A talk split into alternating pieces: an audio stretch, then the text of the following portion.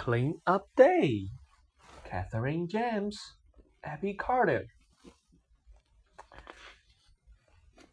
Today we clean up our house.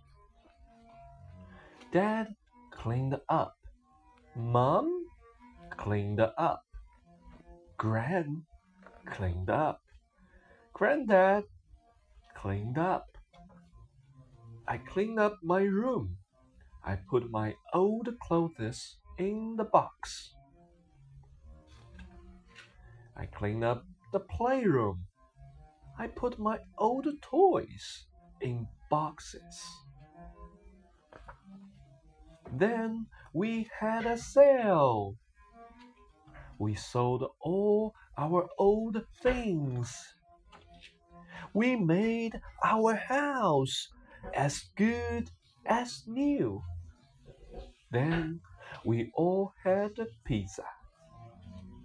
And we made a big mess. 爸爸，今天是我们打扫房屋的日子，爸爸做清洁，妈妈做清洁，奶奶做清洁，爷爷做清洁。我打扫自己的房间，我把旧衣服放在收纳盒里。我打扫娱乐室，我把旧玩具放在收纳盒里。然后我们到院子里卖那些旧的东西。我们卖光了所有的旧东西，我们把房子收拾得像新家一样。然后我们吃了披萨。哇！我们又把家里弄得一团糟。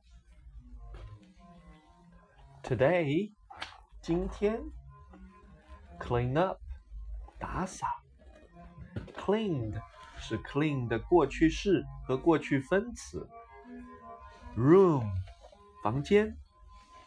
Old，旧。Clothes，衣服。Playroom，游戏。娱乐室，toy，玩具 ，toys 是 toy 的名词复数。Then，然后，sell，销售、出售，sell，卖，sold 是 sell 的过去式或过去分词。Thing，事物、用品。Things 是 thing 的名词复数。Good，好的。Pizza，意大利薄饼，披萨饼。